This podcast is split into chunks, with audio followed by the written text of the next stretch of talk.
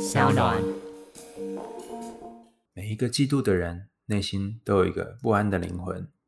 你该看的不是对方爱不爱你，而是你爱不爱你自己。嗨，欢迎来到我的森林，我是很可爱又很可口的海苔熊。海苔熊心里话，在这里陪着你。各位听众朋友，大家好，欢迎回到海苔熊心里话，我是海苔熊。我们今天要讲这个故事呢，大家应该都非常有印象哈，或许是你人生数一数二让你记得最清楚的故事之一哈，就是白雪公主。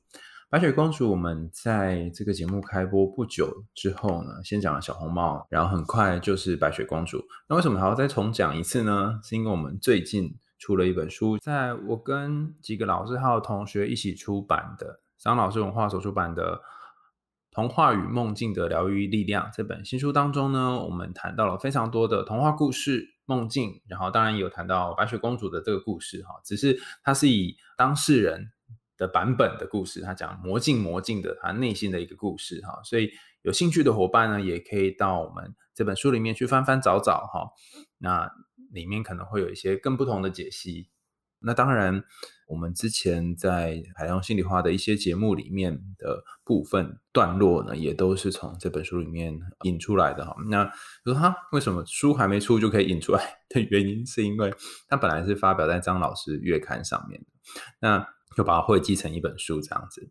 那今天讲的部分呢，也会可能用一些《张老师月刊》里面我们在当初写白雪公主的，尤其是魔镜魔镜这篇的解析的时候，整理的一些段落跟看法。好，那我不知道大家所记得的版本的白雪公主大概是长什么样子哈。但我今天想要跟大家说的是，你可以想象一下哈，在你印象当中，在整个白雪公主里面。这个故事当中，你记得最清楚的画面是什么？我还没讲之前，你可以先想象。好，那等一下我就可以开始来讲故事。那看看它跟你记忆当中的白雪公主有没有一样或不一样的地方。好，那你可以把你的眼睛轻轻闭起来，找一个舒适的地方，然后我们就要来讲故事喽。很久很久以前，在一个非常寒冷的冬天，鹅毛一样的大雪片。在空中四处飞舞着，皇后坐在皇宫里的一个窗户旁边，然后她正在为女儿缝衣服。寒风把雪片吹进了屋内，窗台上飘落了不少雪花。她抬头向窗外望去，一不留神，针就刺进了皇后的鞋指，红红的三滴血滴落在飘进窗的雪花上面。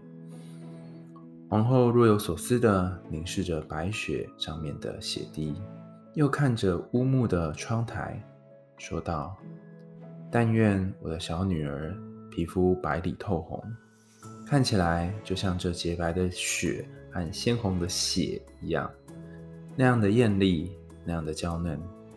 而头发就像这窗子的乌木一般，又黑又亮。她的小女儿渐渐长大了。”小公主机灵可爱，人见人爱。她的皮肤真的就像白雪一般的白嫩，又透着鲜血一般的红润。头发像乌木一样的黑亮，所以皇后给她取一个名字，叫做白雪公主。只不过很可惜的，公主还没有长大，她的亲生妈妈皇后就因病去世了。不久之后。国王又娶了一位妻子，这个新皇后长得非常的漂亮，但也很骄傲、很自负，嫉妒心超级强。只要听说有人比她漂亮，她都不能忍受。她有一片魔镜，她经常走到镜子前面欣赏自己，并且问道：“魔镜，魔镜，请你告诉我实话，谁是世界上最漂亮的女人？”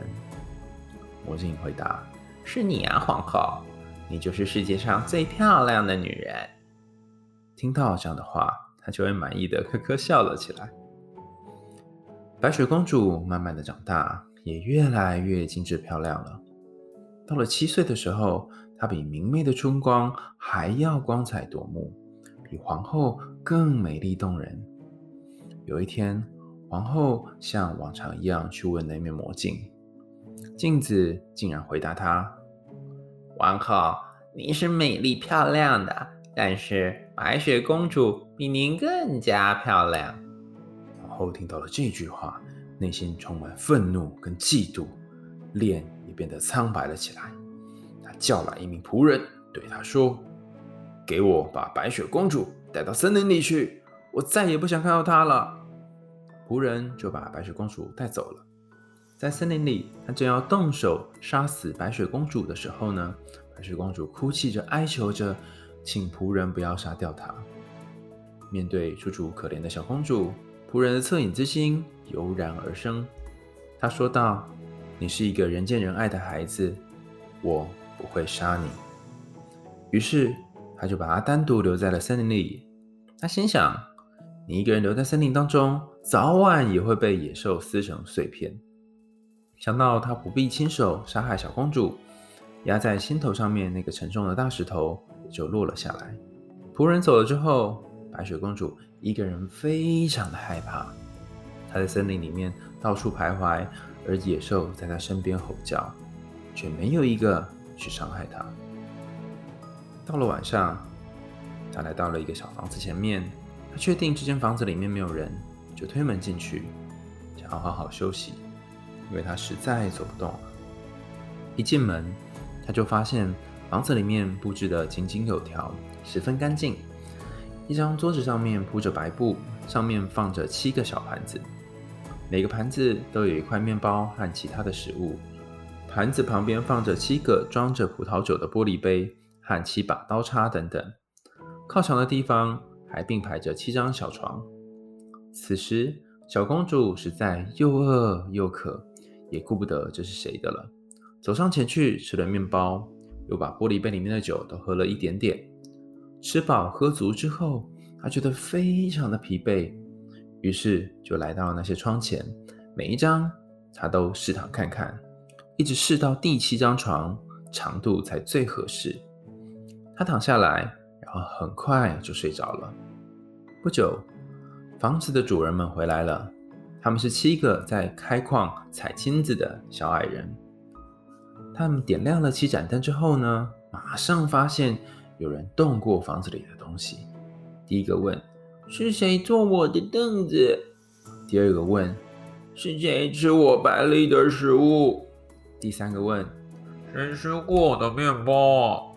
第四个问：“谁动了我的汤匙？”第五个问。谁用过我的叉子？第六个问：谁动过我的小刀？第七个问：谁喝了我的葡萄酒？第一个小矮人到处张望，走到窗前大叫：“是谁在我的床上睡过？”其余的一听都跑过来，跟着他们看到了床上一个惊讶的景象。我们看到了一个人正躺在。第七张床上，他们把灯拿过来，仔细照向白雪公主，看了好一阵子，啊，惊奇的赞叹：“哇，我的天哪，他是多么可爱的孩子啊！”他们又欣喜又怜爱的看着他，生怕把他给吵醒了。晚上，第七个小矮人轮流的在他的小矮人床上各睡了一个小时，共度了这个夜晚。第二天早上，白雪公主醒来之后，见到有七个小矮人围绕着她，吓了一大跳。但小矮人非常和气的问说：“你叫什么名字？”看着他们善良朴实的模样和热情的眼光，他回答他们说：“我叫白雪公主。”小矮人们又问：“你是怎样到我们家里来的？”于是白雪公主向他们讲述了自己的经历。小矮人听了都非常同情，说：“如果你愿意为我们收拾房子、做饭、洗衣服，还要缝补我们的衣服，你就可以留在这里哦。我们会尽心尽力的照顾你。”白雪公主听了之后，非常乐意的说：“我非常愿意。”从此，七个小矮人每天都到山里面开采金子跟银子，而白雪公主则待在家里面做事。小矮人告诫他们说。王后不久就会派人来找你哦，所以你千万不可以让任何人进到屋子里面来。我们把镜头转换到刚刚那个回到宫里面的仆人，本来要杀死白雪公主，但是没有杀死白雪公主的这个仆人，或者说猎人，好了，他就回来复命。皇后呢，因为她回来复命了嘛，哈，所以她就以为白雪公主已经死了，然后她想说，哈哈，这下我一定是世界上最漂亮的女人了。于是她走到魔镜面前说。魔镜，魔镜，告诉我，谁是世界上最漂亮的女人呢？魔镜回答她说：“是你呀，皇后，你是这个地方最漂亮的女人。但是在山的那一边，那个绿色的树荫下，有七个小矮人建造的小房屋，白雪公主就躲藏在那里。哎呀，皇后，她比您更漂亮。”皇后一听，大吃一惊，因为她知道这面镜子从来不说谎，一定是那个仆人蒙骗了她。她绝对不容忍这世界上有人比她更漂亮。于是，把自己装扮成一个卖杂货的老太婆，翻山越岭来到了七个小矮人的住处。她敲门喊道：“卖杂货，卖杂货，好多的杂货啊！”白雪公主从窗户往外看去，然后说：“老婆婆你好，你卖的是什么呀？”皇后回答：“好东西，漂亮的东西，有各种颜色的缎带跟针线。”白雪公主暗想：“嗯，这位老婆婆并不像坏人呢，就让她进来吧。”她跑过去打开门，老太婆马上踏进门，又说。哎呀，看你胸口的缎带多丑啊！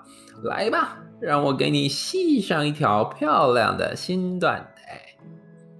白雪公主走上前去，站在老太婆的面前。老太婆很熟练的为她系上胸前的缎带。突然，老太婆猛力的将带子拉紧，白雪公主被勒得喘不过气来，很快就失去意识，倒在地上。就像是死去了一样。看到她的样子，恶毒的皇后说：“这下你的美丽就该结束了吧？”哇哈哈哈哈！说完之后，她便放心的走了。晚上，七个小矮人回来，当他们看到可爱的白雪公主躺在地上一动也不动，就像是死了一样，他们的心脏都快跳了出来，急忙剪断带子。过了一会儿，白雪公主慢慢的开始呼吸。不久之后，她又活了过来。听完白雪公主讲完事情的经过之后，小矮人都说：“那个老太婆就是皇后，下次你要当心。我们离开之后，你千万不可以让任何人进来。”皇后一回到皇宫，就迫不及待的走到镜子面前，像往常一样对着镜子说话。但镜子的回答仍然是：“这个地方最美的人是你呀，皇后，你是这里最漂亮的女人。但是在山的另一边，那个绿色的树荫下，有七个小矮人所建造的小房屋，白雪公主就躲藏在那里。她比您更漂亮。”知道白雪公主仍然活着，恼怒与怨恨。便使得这个皇后浑身发抖。这次她又伪装成另外一个老太婆，但跟上次完全不一样。伪装好之后呢，他身上带有一把有毒的梳子，翻山越岭来到了七个小矮人的房门前，敲门喊道：“卖梳子，卖梳子！”白雪公主在里面听到了，把门打开一道小缝，说：“我我我不能让别人进来。”老太婆急忙说道：“你只要看看我这把漂亮的梳子就行了。”说完，便把那有毒的梳子递了出去。那个梳子看起来的确非常漂亮。白雪公主拿过了梳子，然后她想在头上试着梳梳看。于是，就在梳子刚碰到她头的时候呢，梳子上面的毒就发作了。白雪公主倒在地上，失去了知觉。皇后先是冷笑了一声，然后说：“你早就该这样躺着，哈哈哈！说完就走了。幸运的是，这天晚上小矮人们回来的很早。当他们看见白雪公主躺在地上的时候，知道一定又发生了不幸的事，急忙的把她抱起来。很快的就发现那把有毒的梳子，他们把这个梳子拔了出来。不久之后，白雪公主再度苏醒了过来，她又把事情的经过告诉了小矮人们。七个小矮人再一次告诫她，不论是任何人来，都不要开门。让我们把镜头再转到皇后的皇宫，同样的事情又发生了一次。她站在魔镜前，然后问魔镜：“魔镜，谁是世界上最漂亮的女人呢？”这个时候，她听到魔镜的回答竟然跟上次一模一样，他气得狂跳脚说：“白雪公主一定得死，就算以我的生命代价，我也在所不惜。”他悄悄地走进一间偏僻的房子，精心制作一个毒苹果。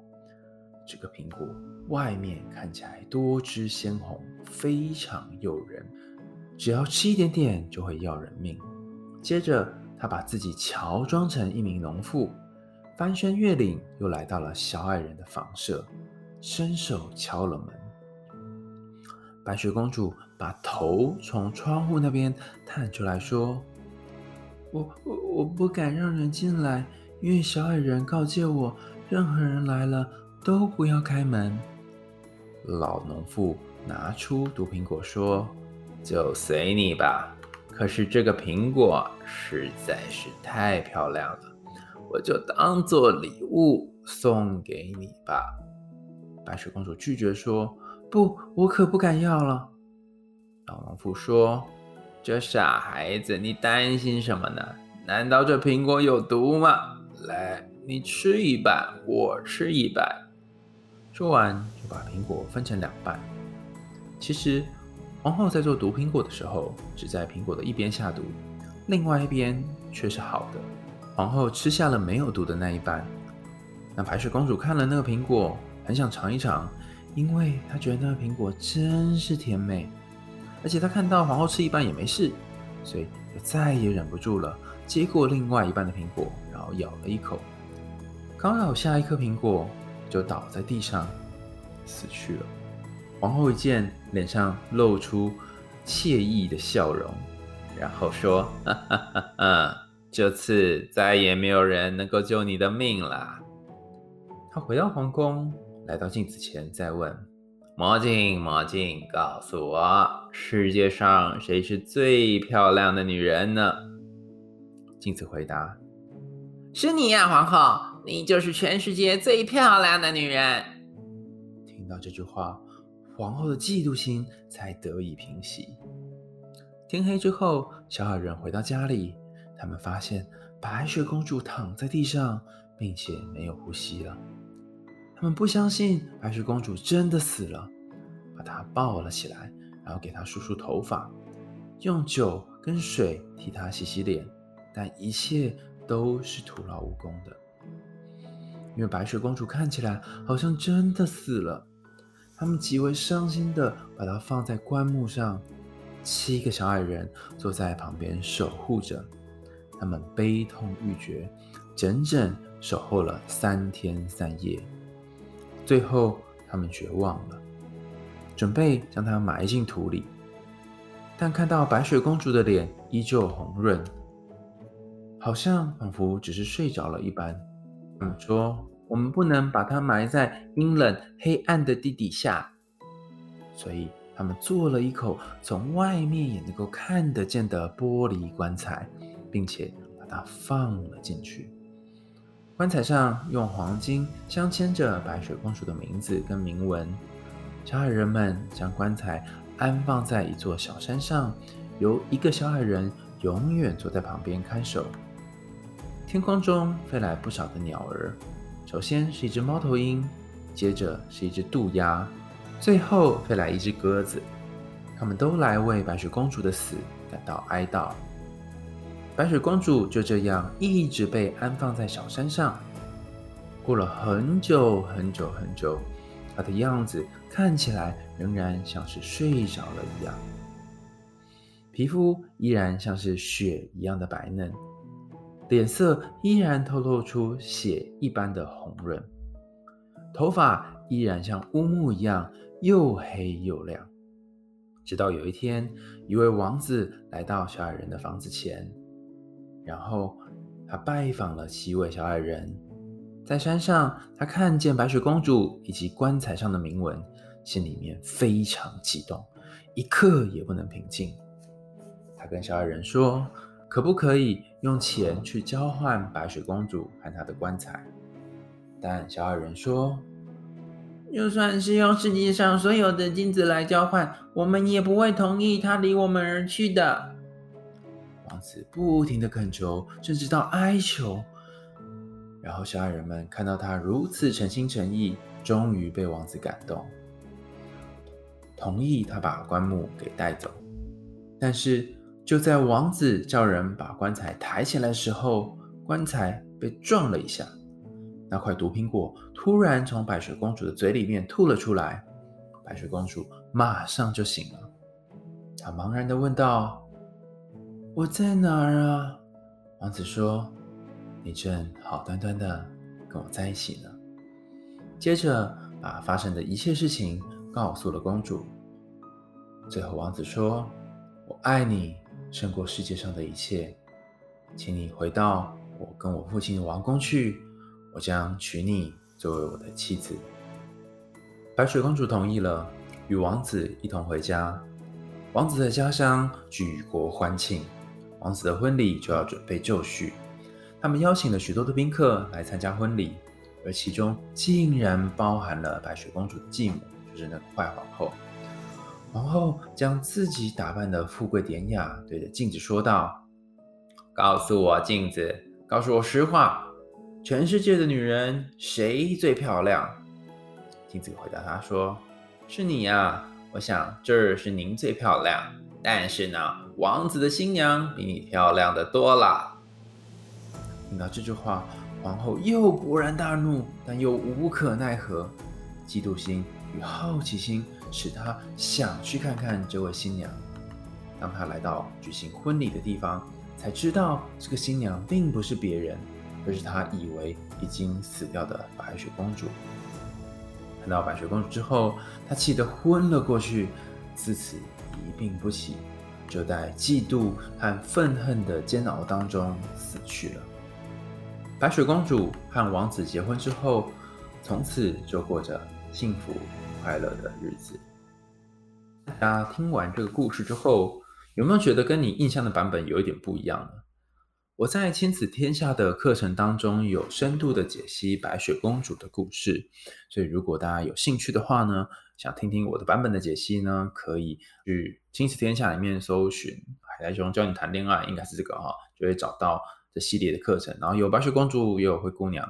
不过今天我想要讲的是，我比较希望是从头到尾带大家一起来看这个故事，然后同时也去想想这个故事，它除了因为我在今天要分享是呃一些有关于呃你自己恋爱上面的困境，然后还有这个故事的隐喻，但我这里更想要说的是，哎，我们可以从这个故事当中的一些细节里面看到什么有趣的地方。所以跟以前比较不一样的方式，我们以前会讲几个主题嘛，哈，但我们这一次可以从头来慢慢看这个故事，然后我想到一些什么，就可以跟大家讨论这些联想。首先，我们可以看一下白雪公主的出生是在一个非常非常寒冷的冬天，然后第一幕呢没有国王，只有皇后。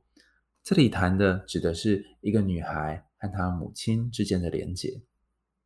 也就是说，其实，在白雪公主出生的时候，你可以看到她的环境是蛮艰困的。虽然在皇宫里面，但是下着白雪，有点像是好多人在不论是写海贼王信箱过来，或者是私下传讯息给我，会告诉我说，我想不起来我小时候有什么被虐待的迹象，然后我童年都过得很快乐，好像都还蛮不错的。我有一个非常幸福美满的家庭，可是不知道为什么。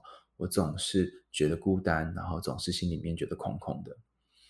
有些时候，你的幸福快乐是一种假象，这个假象是你刻意用某一种遗忘的方式，或者是用过度美化的方式，来让你那个非常悲惨的童年形成一种完美的形象。在童年创伤量表当中呢，其中有一个项目就是你会过度完美化你的童年。那这不是说大家故意去做这件事啊，是你可能潜意识当中去回想起那些童年比较不好的事，对你来讲太痛苦了，所以你会自动断片跟忘记那些小时候发生的事。倘若你是一个对童年记忆非常模糊的人，或许就有这种可能。那透过心理治疗，或者是跟朋友谈一谈你的早年经历，可能你会发现。你就算是在皇宫里面出生的白雪公主，实际上也可能是在寒冷的冬天里面，然后母亲被刺了一针的情况下所生出来的白雪公主。这里还有一个很特别的隐喻，在于大家想一想哦，就是皇后被刺一针这件事情是什么呢？当然，我在亲子天下的分析里面谈到，有些可能跟性欲啊、做爱有关，但这里我想要谈一个更重要的观点，在于。大家想一想，是不是有些时候，或是你听过一些朋友说，她当年跟这个女人、跟这个丈夫，她的丈夫结婚，然后生下小孩，是因为小孩存在，所以才不离婚的；或是你自己的爸妈就是那种，我要不是因为你，我就跟你爸离婚了；要不是因为你，我就跟你妈离婚了。像这种讲出来非常非常难听的话，然后也会让你非常非常受伤。这一段在讲的是什么呢？其实皇后在生下这个小女婴的时候，她是先受了一个伤，然后生下了这个女婴。在过去心理学的研究都发现，倘若一个女人在怀孕的时候，其实她受到非常多的压力，无论是国家的压力啦、丈夫的压力，然后生活经济上的压力呀，生下来的小孩呢，可能会面临一些刚出生哈，就是在基因上面呢，就会有一些可能比较负面的症状就会显现。就是说，我们称作 risk factor 啊，就是风险因子。所以，其实母亲在怀孕的时候的这个状态其实很重要的。倘若她生长在高度情绪的环境里面呢，生下来的小孩可能长大之后，身心适应上都会有一些状况产生。所以，我们从第一幕哦，第一幕虽然大家经常遗忘的这一幕，就可以看到白雪公主出生的环境虽然是在皇宫里面，但其实是一个不太友善的环境。因此，你现在也可以想想，小时候你妈妈在生你的时候，你可以甚至可以问你妈哈，或是问你爸，那个时候家里面的经济状况怎么样呢？那时候家中是不是经常有冲突呢？你爸妈的婚姻在刚开始的前几年的时候，状况是很自在顺利的吗？还是啊每天需要争吵呢？大部分的夫妻哈，在结婚后的三到五年会生下小孩，然后婚后的三到五年呢，也会。开始有一些争吵，也是争吵最剧烈的时候，所以如果争吵也很正常，不用特别觉得哦，我生长在一个创伤的家庭。但是这个过程也可以让你更了解你是在什么样的环境下出生的。白雪公主就是在一个大雪，呃，母亲的手被刺了一针流血的这个状况之下诞生的。然后这里我不知道大家有没有发现一个很吊诡的地方。我第一次、第二次、第三次，一直到之前在亲子天下读的时候都没有发现这一点。今天读的时候特别有这个感觉。想象一下哦，你是一个皇后，然后你不小心呢手被针刺到流血了，请问你第一个步骤会做什么事情？应该是拿东西来包扎吧，或者是至少把伤口清理一下，拿卫生纸止血一下吧。但他第一件做的事情是什么呢？而是先想到他要如何去帮他的女儿命名，这意味着什么呢？意味着有一个女人在感情当中受伤了，可是她忽略自己的受伤，然后把焦点放在他们即将诞生的这个新的生命上。也就是说，我们转换到现实生活当中，或许你的母亲跟你父亲在。你很小很小的时候，母亲受了非常多的伤，无论是言语的、肢体的、暴力的伤，甚至她有好多的情绪，但她都忽略这些情绪跟伤口，然后把重点放在你身上，于是才会说出那一句：“要不是因为你，我就跟你爸离婚了；要不是因为你，就跟你妈离婚。”所以这里的重视女儿而不重视伤口。也说明了一个女人在怀孕的时候，大家都把目光放在那个即将要诞生的小孩身上，而忽略了这个正在怀孕或是生下小孩的女女人，她内心的感受是什么？那接下来第二段讲的是这个白雪公主渐渐长大，然后机灵可爱，人见人爱，然后跟母亲一样有一些期许哈，就这个期许就是又黑又白又红。这整篇故事呢，我不知道大家有没有一种感觉哈？前几天我去上一个节目，那节目里面谈到说，女人要怎么样保养，然后要怎么样到三四十、四五十岁都能够维持年轻的肌肤、紧致的双腿、脸上的皱纹哦，不可以被看见，然后非常年轻的样子，要如何维持年轻哈？那一集好像大概是这个这个主题。然后我就发现一件事，第一个是当女生好辛苦哦，然后第二个是。女生的外貌好像会变成是一个非常重要、核心的大家注意的焦点。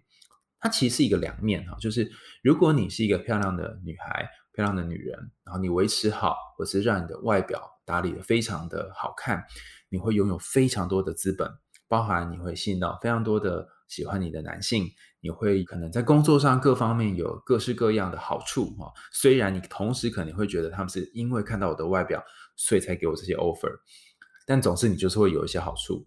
那还有很多很多很多很多的所谓的女性的这个红利就会产生，但是这个红利是建立在你必须有漂亮的外表的状况下。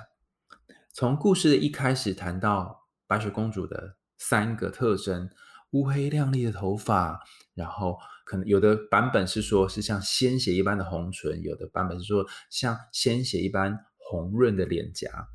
然后还有洁白的肌肤，人家说一白遮三丑嘛，哈。开始就谈到外貌，中间魔镜魔镜那一段也在谈皇后在意自己的外貌，并且会因为别人比她漂亮而产生嫉妒，甚至到后段。有三个过程嘛，就是说一开始是拿一个丝带去绑住白雪公主啊，欺骗白雪公主三个过程，一个是拿丝带绑住白雪公主，一个是拿梳子嘛，哈，然后最后是苹果。前两个也都是跟美貌有关，大家有发现吗？甚至到最后哦，哈，八个恋尸癖，就是 七只小矮人加上一只王子，哈，八个恋尸癖，他们看到白雪公主的方式是把它放在玻璃棺木里面欣赏。因为发现一件事，很夸张的事情是，从头到尾，这个女性都被强烈的物化，变成一个好像好看才是唯一重要的事情。然后最可怕的不在于男人认为女人要好看，可怕在于女人也觉得女人要好看。当然，让自己的外表好看，喜欢自己外貌是呃看起来舒服的，没有什么问题，因为你自己喜欢嘛。就像我也希望我肚子小一点的哈。但是，当你这个想要自己外表好看这件事情是建立在别人也要觉得你好看的时候，就会出现非常非常多的嫉妒，非常非常多的愤怒，就像是故事里面的皇后一样。我先讲完这个三个白雪公主的特征哈，然后等一下再回来讲王后的嫉妒哈。白雪公主三个特征，一个是乌黑亮丽的头发。然后红润的双唇跟脸颊，还有洁白的肌肤，你看看哦，这每一样都可以是现在的美容产品。比方说，像一些洗发精啊，你在捷运上你可以看到洗发精，然后你可以看到美白的产品，每一家美白的产品都号称它是可以让你就是换回少女般的肌肤啊。所以算是非常古老文化，但到现在你在捷运站还是可以看到这些广告，你就知道。女性跟美这件事情的连接，在我们的生命里面是占据一个多么重要的地位。重要不代表对哦，但它是一个会经常被大家谈论的。前阵子我录另外一个录影节目的时候呢，在后台就聊天嘛，然后就聊到说，哎，一个女人呢，哈，最怕被别人说什么？然后其中另外一个艺人就说，哦，最怕被人家说像妈妈。我想说，像妈妈有什么不好嘛？哈，然后他说，像妈妈就代表你老啦，哈。然后就说，哎，可是像妈妈代表你有母爱，然后不好嘛？哈，这艺人就告诉我一件很让我惊讶的事，他说，当一个女艺人被说，哎，你好不像妈妈的时候，代表你有选择可以当辣妈，或者是你可以选择当妈妈以外的角色，那你也可以回过头来当妈妈你就是有选择的。但当一个女人被说你好像妈妈的时候，第一个好像你老了，第二个就好像你只有妈妈这个角色。那这么一说，我才突然豁然开朗哈。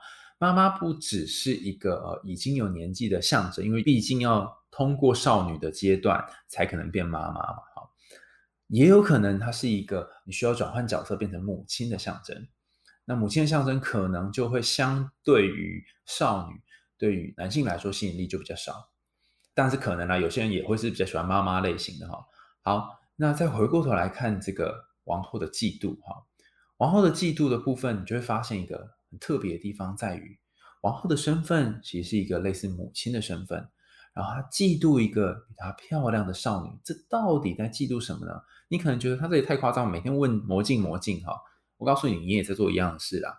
什么叫做一样的事呢？你的魔镜是什么呢？你魔镜就是你的手机，就是你的 IG，每天打开来，点开你男友、你前男友、你以前喜欢的人、你爱慕的对象他的 IG，然后再点开去看他到底在追踪谁的 IG。然后同时在心里也比较说，她比较漂亮还是我比较漂亮？发现了吗？其实手机就是你的魔镜。那有人说没有，我没有做这种事啊。那你可能并不会具体的显现，你不是一般的皇后，你是社会化的皇后。你可能会问他说：“宝贝宝贝，你觉得我比较漂亮还是她比较漂亮？你觉得我比较好看还是比较好看？”然后你心里面其实默默期待说：“啊，说什么傻话啊，宝贝，当然是你比较漂亮啊！”哈，然后你就觉得咯咯咯，你觉得很开心。只是你男友就是你的魔镜，好，那你可能会说哪有才不会问这种愚昧的少女的问题啊？我顶多只会问他说，你爱前女友比较多还是爱我比较多？这不是意思是一样的嘛？哈，不论你到底是问怎样的问题，甚至你可能不问，你透过某种方式哈，行为上的方式来去获得魔镜里面的影像。例如说，我曾经遇过一个伙伴，他看魔镜是这样看，他就会跟男友说。哎，我觉得你跟你之前大学同学那一团好像也很少出来吃饭，要不我们就就是聚会哈，大家一起吃个饭聊聊天。我想说你不是跟他们很想要聚很久了嘛，都没有机会这样。啊，现在疫情比较好一点，那不我们就一起聚会吧。那就说好，结果他就约了大学同学。那当然大学同学里面呢，就其中一个是他这个男友大学的前女友，应该算前前的哈，前前女友。然后这个女友呢，跟这个男人呢，就一起去参加这个男人大学同学的聚会。然后在过程当中呢，这个正牌女友不断的去问这个他大学的前女友一些他们以前交往的事情，然后不断去看他，然后注意他。回来的时候呢，女友就心情很差，然后就气噗噗哈，然后这边一边看 Netflix，然后一边就嘟着一张嘴。那这个男生就觉得很不解啊，说：“哎呀，要去聚会也是你提议的，啊，气呼呼的又是你啊，在气什么呢？哈，那这女生又不想讲，那反正就搞到最后之后，这个女生才说，她觉得她自己并没有那个大学前女友漂亮，而且当时她跟大学的前女友两个人交往的时候，那一些美好的回忆，她觉得自己再也无法创造了，所以她就有一种嫉妒，觉得自己赢不过男友的前女友的感觉。好。”我们先姑且不论到底谁比较漂亮哈，因为发现他的女友这个局部了三年之久，就是光是前面这边弄了一场戏，说我们一起去聚会吧，然后到现场，然后去看那个这一段，就完全等于这个皇后在最后很嫉妒，然后硬是要去参加舞会这段。你有发现吗？就是他不是透过魔镜，但他用某种方式来去测试，或者去想要知道到底男友爱谁或在意谁。这些一切一切的行为，尤其是跟外表有关于的比较，都建立在我们现实生活当中的魔镜上面。那你可能会说：“哎，海来兄，你讲的太夸张了啊！我们男女生哪有这么在意外表啊？”哈，老实说呢，有一个研究是这样做的哈，就是他就询问男生跟女生说：“你在意外表程度如何？”那男生说：“哦，呃，女生的外表呢，在我的排名大概是第六名。”然后女生说：“哦，男生外表在我的排名应该是前三名。”哈。那所以可见的女生比较在意外表，也在意男生的外表嘛？哈，错，好，因为结果发现，让他们自己去选对象的时候，后来用 speed dating 啊，快速约会方选对象的时候，不论男生女生都会找长得好看的人。那意味着什么呢？就是对于男女来说，外表都重要，但是男生比较不诚实，男生说哪有哈，所以他们只排第六名，女生就把他们排第三名。好，那另外一个实验更有趣哈，我讲慢一点，因为可能并不是那么容易理解这个实验哈。他们请一群男生跟一群女生来参加实验，异性恋的男女来参加实验，然后他们请男生呢的女朋友也一起参加实验，请这些女生的男朋友也来参加实验。那怎么做呢？哈，他请这一个男生的女朋友去追踪其他网络上很帅的男生的照片，然后再请另外一组哈，请女生的男朋友。去追踪他们在网络上面喜欢的女生那些完美的照片，然后他们想要知道来参加实验的这些男生跟女生谁比较会吃醋。到底是男友去看别的女人的照片比较吃醋，还是女友去看别的男人的照片，这个男人比较会吃醋呢？结果发现一件事情哈，这两组哈，一组主要的受试者是男性嘛，他们的女生去看别的男生，然后一组主要的受试者是女性，他们的男友去看别的女生，大家猜猜看是谁比较容易吃醋？结果发现。当一个女生她觉得她男友去看别的正妹哈完美的时候，他们比较容易吃醋，但是男生完全没有这个效果。那这件事情非常奇怪啊！所以这故事告诉我们，男生比较不会吃醋吗？错错错！由于他发表在一个非常棒的实验心理学刊上面啊，所以这个实验技巧真的非常精妙哈！我就觉得谁可以想到这个神奇的方式？然后他后续虽然他没有做这个研究，但他给了一个解释啊，他说那是因为我们这个实验设计的方式。让女生比较容易陷入这个嫉妒的情境，为什么呢？因为女生对于外表，或者是社会上对于女生的外表是比较有要求的，所以会容易因为外表而吃醋。如果今天是请这些男生，然后他的女朋友告诉男生说：“哎，我前天坐那个某某某某老板的车啊，我觉得他车好帅啊。”或我前天跟某某某某就是主管啊出去吃饭，然后。去吃了高级餐厅，他买了一个包给我。哎，此时这个男生就会醋劲大发。发现差别在哪吗？对于男生来说，重要的是金钱，重要的是这些名利的部分，因为这是代表他的社会价值跟地位。女性刚好可能相对来说被社会所框架跟刻板印象限制的是在外表的部分。那你说这是你欧北讲的吗？也没有哈。虽然这篇是写在后面的 discussion 就讨论，他并没有做这个实验，但在这一个 even 是白雪公主的故事当中，他也讲了这一段。他讲在哪里呢？他讲在小矮人的部分。小矮人每天出去干嘛呢？他出去采矿，去挖金子。哎，你有听到这个小矮人这个桥段里面有一个特殊的地方吗？小矮人说：“你每一天。”就在家里面休息，然后打扫家里，然后我们会去采金子跟银子，然后你只要帮我们缝补衣服，我们就尽心尽力的照顾你。从此我们可以知道一件事情：小矮人是大男人主义的创始者。你有没有发现哈？他就很明显的就是我赚钱，然后你在家里面帮我们做这些事情啊，你就不要出门哈，就是一个分工合作，但是足不出户的角色。我不知道有没有人遇过有些男人啊，就说你不用出去抛头露面了，我赚钱就可以了。你赚的那几个钱其实也没什么用了哈，因为我赚的比你多很多很多，所以你就在家里面顾小孩、带小孩，然后打理好家里面，把本分哦，听到本分真的很容易生气，做好就好了。那小矮人只是用比较委婉的方式来说这件事情而已啊，但他其实概念上是一样的。如果大家之前有听过我们高塔公主，就是莴苣姑娘那一集呢，你会发现这个小矮人他虽然是个男性哈，虽然是一些男性，他们说的话跟长发公主那一集当中是坏巫婆把长发公主关在塔里面，然后给她供给所有吃穿的东西，她就不能够自由的到外面的世界。但在这一次小矮人的故事当中，其实某种程度上面也是小矮人把。公主关在房子里面，不准她出去接触外面的世界。你们看到那个脚本都是一样的。这一段讲的是什么呢？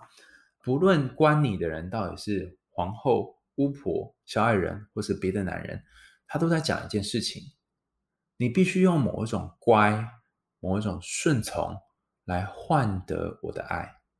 你必须按照我的方式去做，你才能够吃穿不愁。那这里有一个困境在于，如果你想要吃穿不愁、过着自在的日子，你就必须失去自我；那如果你想要拥有自我，你就会有所冒险。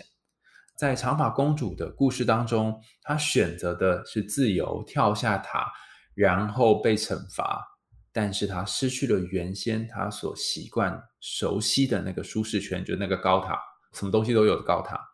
在七个小人故事当中。白雪公主也一样有想要追求自由的动力，追求自由的本能在哪里呢？在每一次被限制不能吃苹果、不能梳梳子、不能够绑缎带的时候，她都还是瞒不住好奇心，还是控制不住好奇心，想要做点什么。其实不是她太好奇啊，其实一方面除了她爱漂亮，爱漂亮部分我们前面讲过哈，爱漂亮之外，她很想要某种方式来抵抗小矮人对她的权力控制。所以这里哈，不只是一个怎么讲都不听话的白雪公主，更是一个女人，她想要走出既往控制的一股动力。你可以看到，其实白雪公主是一个，我觉得应该算是一个新时代的女性。为什么呢？她愿意哈，就虽然说她是被赶出这个皇宫，但她愿意到森林里面去流浪，甚至她在森林里面流浪的时候呢，遇到小矮人，她还想要离开小矮人的家。然后去得到一些他想要的东西，所以其实他是有一个自主性藏在他的这个生命里面的啊。只是以前版本怎么样解释都觉得说啊，公主这么笨啊，怎么会被骗啊？哈，然后都会去变成那什么反毒宣导啊。所以，所以大家千千万万哈，不要就堕入了这个白雪公主的过往的解释里面。但是大家如果对于这个毒品啊哈相关的、有关的这个或者是上瘾有关的部分哈，白雪公主也是对这个。美貌上瘾嘛，或是对这个苹果上瘾有关的部分，大家可以去听我们应该是第二次吧，我们应该是第二次还是第三次谈白雪公主？第二次我们请到犯罪学教授呢，哈，戴老师在我们前面大概开播前大概二十集里面哈，大家可以去翻翻看哈，有谈到白雪公主毒品跟上瘾的部分哈，就另外一个版本的解读。好，那再回到白雪公主跟第一个男人的接触，第一个男人是国王这个接触。这是一个怎样的国王呢？这是一个随便就把他丢掉的国王，他根本就是出现的次数很少。然后皇后在呃把他丢到森林里面的时候，国王也闷不吭声哈。你有没有发现这是一个非常弱的国王？这意思是说什么呢？当一个家庭哈有某一个权力正在掌控，而另外一个人很无能为力的时候，在这个故事里面是皇后掌权嘛？但也有可能在你自己的原生家庭当中是父亲掌权。然后母亲完全没有力气去做这件事情的时候，其实你是生长在一个情感忽视的家庭，没有人在意你要的是什么，甚至没有人在意你的需求。他们虽然让你在家里面住着，可是你就像是一个孤儿一样，你被丢到没有人愿意关心你的森林当中。在依附里面谈到一个重要的概念，就是说你的家人要怎么样爱你呢？他们爱你的方式必须让你感觉到说，你情绪来的时候，或者你有需求的时候，他们可以照顾你。但如果你家人没有做到这样的事情，很有可能在长大你就会有非常非常多的不安全感。于是白雪公主就是这样长在这个不安全感的环境当中，因为她就很早就被丢掉了嘛，然后变成一个心理上甚至身体上的孤儿。她不止被丢掉而已哦，她还被抓去哈，就是森林当中，然后准备有一个版本的故事是这个仆人哈要去把她的心肝给割下来，然后仆人就是冲康哈，他就是假装。拿那个猪肝去回去交差这样哈，但这个母花不只是这个皇后，她不只是把她赶走而已，还要杀掉这个公主。这边这一段哦，皇后要派仆人去杀公主，她到底在讲是什么哈？我不知道大家有没有一种经验哈？你好嫉妒，好嫉妒某一个人，你嫉妒你男友的前女友，嫉妒你男友呃身边的某个暧昧对象，然后你好想要一把把他捏死。你好想要他消失哦！这个强烈的嫉妒心其实就是母后在做。当然，你并不会真正的请一个仆人 去把他心肝割下来，但你会做什么事情呢？你会二十四小时，只要你醒的时候有空，就时不时的去看他的 IG 线动，时不时的就去看他有没有 PO 什么新闻。所以，谁是你的仆人呢？你的 IG 就是你的仆人，时不时就去看一下，然后检查一下他在哪里。啊，Google Map 导航一下，定位一下。你在做的这个季度呢，用这种方式让你觉得心安。当你每看一下，哦，他跟我男友的状况可能还好一点哈。哦，这里都是举女生去嫉妒男生，是因为我们要符合这个故事的脉络，但也有可能是男生嫉妒女生啊。就是大家可以把性别角色换过来，是一样的意思。就是你就一直会不断去看，那看有什么效果？当你去看的时候。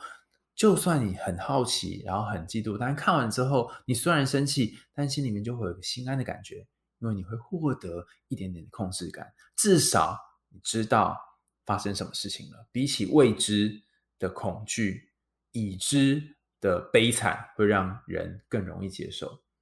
啊，关于这个未知恐惧、已知悲惨还有好奇心这件事情，大家可以去听我们之前的一集，就是丘比特与赛基这个那一段啊，里面有讲到很多未知跟已知，还有好奇心的部分。哦，这就不不重复再解释同样的段落哈，因为好奇心又可以讲很多的内容。好，那接下来呢，这个白雪公主遇到的第二个男人呢是小矮人。小矮人跟这个之前的仆人有什么不一样呢？我们可以看到仆人是一个道貌岸然的仆人，他说：“你是一个人见人爱的孩子，我不会杀你。”嘴巴上面这样讲，但实际上他离开白雪公主之后，他心里就想说：“哎呀，你这个小女生在森林里面怎么可以存活呢？那一定会死掉的。”所以，他其实是一个非常奸诈的人。这意味着你可能从小生长在一个不是太有爱的家庭，甚至父亲消失的家庭。你可能会遇到的第一个男人，就是属于这种表里不一或言行不一的男人，甚至他讲嘴巴上讲一些好话，但是你最后仍然相信的，就是哦，他人怎么这么好，没有杀我。可实际上，他用某种方式伤害你，比如说把你丢到森林里面来伤害你。所以，第一种男人是有一种奸诈型的这个男人。第二个男人是仆人哈。那第三个男人呢？我觉得应该不能叫做第三，应该叫做第三到第十个 男人是。七个小矮人们，好，那这七个小矮人们有什么特别的地方呢？哈，你有没有发现哈？就是他在其中一个桥段非常非常的奇怪，就是这桥段是白雪公主去七张床上各自躺了一下，然后去七个酒杯各自喝了一点，反正他就每个都睡一下啊。目的是要干嘛呢？很多人在一段感情经历了各种跌宕跟创伤之后，尤其是之前遇到那个很机车的猎人之后，那个仆人之后，很可能就会想要去找一个寻觅一个真正适合他的对象，那可能会开始非常复杂的混乱的感情，甚至是性爱的关系。我这里会用性爱这两个词，不是因为我随便穿凿附会，是大家有发现吗？他的故事里面其实很清楚的说。他去睡过七张矮人的床，他用很隐晦的方式来谈性爱的部分。但你如果觉得这还不够明显，其实有一段是说，大家以前应该都没没注意到这一段吧？哈，他躺在第七个小矮人床上嘛，对不对？然后七个小矮人轮流到床上跟他睡一个小时。哎，你有发现这一段？有没有突然觉得哪里怪怪的？这就是一个 一后期王的概念哈。啊，大家如果对于那个一王二后、一后七王这个有兴趣，可以去听我跟 Skim 的节目，就爱讲干话，你就会知道。其实这一段是非常非常非常有性暗示在里面的哈。那也不是说这性暗示不好哈，而是说你可以想象一下，当你在一段关系里面你觉得失望的时候，你可能就会用不同的关系去满足自己，然后去探索自己在情欲跟感情上面想要的是什么。所以大家可以想象那一个夜晚，公主是多么的精彩。然后第二天早上，他看到这些西矮人是诚实、善良、朴实的目光，然后他就相信了这个西矮人。我之前有一个朋友呢，他跟一个渣男在一起，那在一起大概五年之后呢，才发现这段时间这渣男劈腿了七个女生，那他一直当那个被蒙在鼓里的正宫。然后我问他说：“当初你怎么会喜欢上这样的人？然后而且你被蒙在鼓里这么多年没有发现？”他说。看起来就不像是会骗人的样子啊，他不是那种油油的男生，而是就是讲话很朴实，然后一副就是憨憨厚厚的样子。然后就想起哈，之前我跟 Skimmy 在就爱讲话里面聊到说，有些时候可以约炮约很多的男生呢，他们反而是温柔的，然后是很容易让你卸下心防的。那如果你没有办法当那个，我们那集叫 USB 男哈，就是如果你没有办法当 USB 男，那至少也当小矮人。就是你可以用你朴实的外貌啊，或者很诚实诚恳的眼光来让对方感动。那这个白雪公主也蛮蠢的嘛，就相信这个朴实的外貌，然后就替他们缝衣服、做饭、收拾房子。那这里也谈到另外一个有趣的点，在于说，好像你只要符合一个刻板印象、传统当中大家觉得温良恭俭让的女生，很善良、很贤惠的女生，那么你就可以得到在那个。风俗底下，那个文化底下，大家觉得是好女人的这个模样，所以她只要做洗衣服、煮饭、缝衣服这些就好了。那刚刚已经讲过那个不断的要出去，想要逃离这个房子的桥段哈，就是白雪公主追求自主的这一段。但是我这边特别要讲一个段落，是第一次白雪公主被骗的时候是什么时候呢？是皇后进来，然后跟呃白雪公主说。哎，我有一个这个可以绑胸的这个缎带哈，让你看起来更漂亮。这边就是也是一个神秘的产品哈，这个产品呢，欢迎大家夜配哈，就是 它根本就在卖胸罩，我发现吗？有的版本是束胸，有的版本是领结丝巾，但总之就是上半身的装饰物哈。那到现在为止，魔术胸罩啊，或者是那种之前有一个节目遇到了最近在卖内衣的一位艺人哈，啊，因为因为他们没有业配哈，所以就不讲那个内衣是什么哈啊。不过那个艺人呢，就是是某一支球队的会帮忙跳开场舞的一个很可爱的女艺人，那我就不说她是谁了，大家可以上网 Google 一下哈。啊，目前在卖内衣，然后他就跟另外一个跟他一起也同时在卖内衣的伙伴一起上节目。然后坐在对面的时候，就发现天哪，这个事业线真是非常的惊人。然后我就开始思考一件事情，就是说，即使到现在已经隔了白雪公主当时故事年代这么多年，对于胸部，然后对于胸部的这个吸引力这件事情，依然是男性很重要的一块哈。所以第一个王后采取的诱惑方式，就是想要一个好胸罩吗？想要一个好胸部吗？好，就让我给你好。那当然还有很多其他的解释了哈。那如果大家想看束胸更多的解释的话，可以去听《亲子天下》里面版本的说明哈。但是我第一个想要跟大家说的是，其实皇后应该算是一个很会行销的人。然后在这个后面的部分呢，你会发现皇后慢慢慢慢开始用一些更奸诈的行销策略。因为小矮人说你不可以让人进房间嘛，对不对？所以这边在第二次卖梳子的时候，他一样。就来卖梳子，可是他说你可以不用进来，他等于说我送你一个东西，我不会进来，送你一个东西。那这一招呢，我们叫做 foot in the door，就是你在跟别人推销东西之后，心理学上有一个呃脚在门那一处，就是你把脚先放在门要人家门要关起来之前，就先把脚卡着，然后他可能会因为就你把脚卡着，然后就跟你多讲两句话这样。如果你去一些地方买东西，他可能跟你说。啊，就是小姐可以填个问卷嘛，就填一下。填说啊，你要不要买我们化妆品吗？哈，那你可能就不小心就买了，不知道为什么。但他如果一开始就让你买化妆品，你可能就不要。所以，“food in the door 这件事情就是让你先有一个小小的卸下心房之后，然后再慢慢入侵给你。那你可以看到这个老太婆哦，这个巫婆，她就是用这一招在卖她的梳子。然后到第三次哈，到第三次老太婆招数更神奇啊，她就是所谓的试吃技术。她有发现吗？你每次去市场，她就说。现在疫情可能还好一点了，以前疫情没那么严重的时候，都会有很多试吃，然后你在试车过程当中不知不觉又买了很多。为什么？第一个是好吃，第二个是拿人手软，你知道吗？哈，所以你就试吃了苹果，然后就买了苹果。所以从这个故事我们可以发现一件事：这个皇后呢，不要再去比外表了，你很适合去夜配，知道吗？你你可以不断夜配各种东西之外呢，你还可以在行销上面赚一笔，这样哈。那在故事的最后呢？白雪公主过世的这个桥段也非常奇怪哈，就有人会说，哎，为什么白雪公主昏掉要用这个酒跟水来帮她洗脸呢？是因为酒在过往的经验当中，我们说它也是药的一种，所以希望她会因此而呃复苏而活过来。那为什么用玻璃棺材呢？刚刚也谈了，就是其实我们是希望看到这个公主的美貌，所以说穿了，不论是七个小矮人或者是王子，都爱上的是公主的美貌。换句话说，你有没有想过一件事？倘若今天不是白雪公主，是青蛙公主呢？或是是一个非常丑陋的公主，还会有这么多人为她做这件事情吗？好像就不会了吗？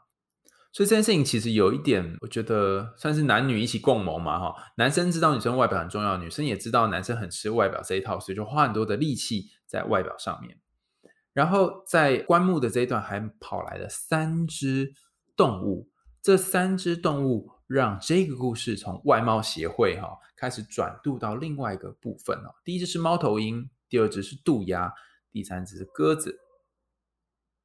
好，我先讲鸽子哈。鸽子大家可能比较有感觉，它通常都是跟这个和平啊，或者是跟幸运啊、希望有关。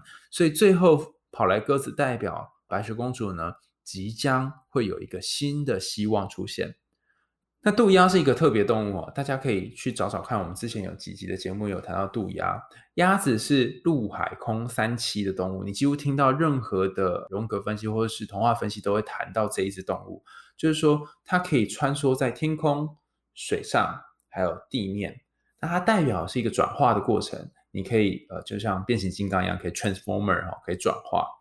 所以渡鸦是代表公主还有这整个故事要从外貌协会开始转化到另外一个地方去了。那猫头鹰代表是智慧，所以其实很多很多时候，我们不只要靠外表，我们可能要靠一些内在的智慧。这三只鸟来祝贺，同时也象征着公主呢，她要跳脱出以往那种只能靠外表的生活，她开始要从内在去发出一些她自己的声音。一开始呢，这个小矮人虽然说哦，用金子来交换呢，也不会离我们而去，也不会把它送给王子。但后来怎么这么容易就被感动了呢？真是的哈！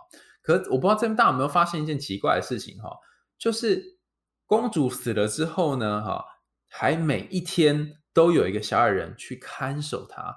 这意味着什么呢？如果你是一个漂亮的人，你身边就永远不会缺乏看守你的人。所以。尽管到死了之后，还是一天到晚被看守哈。最后，他把棺木送给了王子嘛啊，苹果核就从喉咙当中咳出来，然后公主就可以讲话了。所以，这个公主可以讲话的桥段，我们可以说明，就是说，我们就可以把它看成是一种一个女人终于愿意为自己发声，然后愿意为自己去说出一些话，讲出自己想做的事情，成为自己，她就变成白雪公主二点零。那有关于对为自己发声，能够。为自己说点话，大家可以去看我们之前呃美人鱼那一集哈，也有说一个女孩要怎么替自己发声这件事。那最后我要讲到一点，叫做有关于前任的部分哈。哎，大家想象一下啊，在故事的最后呢，有个版本是那个皇后被王子处罚，用铁鞋烫死；有的版本是像这样哈，皇后因为嫉妒而死。我这要谈到前任的原因，是因为大家有没有想过，我们前面举了很多很多例子嘛哈。你可能会因为对方的某一些事情，跟某个男生跟某女生太过靠近，或者是跟某一个呃前任太过亲密，然后你会感到强烈的嫉妒感。然后这强烈的嫉妒感，你不会真的因为这样就嫉妒而死，可是你其实真的会有一种好像死哦，好烦哦这种感觉。那当这个时候出现的时候，其实就是你内心的皇后出现的时候。你可以想象一下啊，如果。你的故事里面，或你的人生当中有这个皇后出现，有这个嫉妒出现的时候，你有没有发现白雪公主的故事告诉你，你越是嫉妒，你越没有办法得到你要的东西。那怎样才能够得到你的东西呢？所以我最后要给他一个小小的建议哈，如果你是一个无法停止嫉妒，甚至心中有非常非常多不安的人，那么或许有一件事情你可以参考看看哈，就是。你可以尝试让自己扮演好一个在关系当中你可以扮演的角色。例如，皇后为什么这么嫉妒呢？她可能嫉妒，如果白雪公主比她漂亮，那么国王就会离她而去。可是，她有没有想过，这个女人可能从头到尾都没有要跟她竞争国王？所以，如果她可以把心思放在她的帝国，放在她跟国国王之间的关系上面。或许心安的程度就会比较多。所以，如果你嫉妒你的男友或者女友跟其他的前任或者其他的人有暧昧的关系的话，不如你把注意力焦点放在你跟他的关系上。当你能跟他的关系更稳定的时候，外面他有其他的别人或其他人的关系，可能对你们之间的影响是小的，甚至他可以跟其他的人维持稳定的或者是自在的关系，但是跟你也可以维持很棒的关系。关于这个，可能你一讲可以就讲到开放式关系啊。有兴趣也可以去听我们就爱讲干话里面谈到开放式关系的那一集啊。但我这里想要讲的是，重要的是你跟他之间的关系，而不是他跟别的男人或别的女人之间的关系。所以扮演好你可以做的部分的角色，或许你的关系就可以更和谐。很多时候我们在感情里面会被嫉妒给包围，很多时候我们会做出一些自己都觉得很后悔的事情。那这个时候就是你内心的皇后出现的时候。如果你皇后出现了，如果你的嫉妒出现了，试着拿出你的魔镜，但是不要问他谁是世界上最美的女人，而是你可以看看心里面那个镜子，照照镜子，问问自己：你喜欢自己吗？你爱自己吗？你对自己有信心吗？或许你生命的答案并不来自于魔镜里面，而在于你心里面的那个镜子。今天的海德王心里话就到这里告个段落喽。虽然我们讲的故事有点长，不过希望这个版本，因为我们已经大概是第三次在读《白雪公主》了的解读呢，让你对你最近的生命，对你最近的感情有更进一步的了解。那我们就下次见喽，拜拜。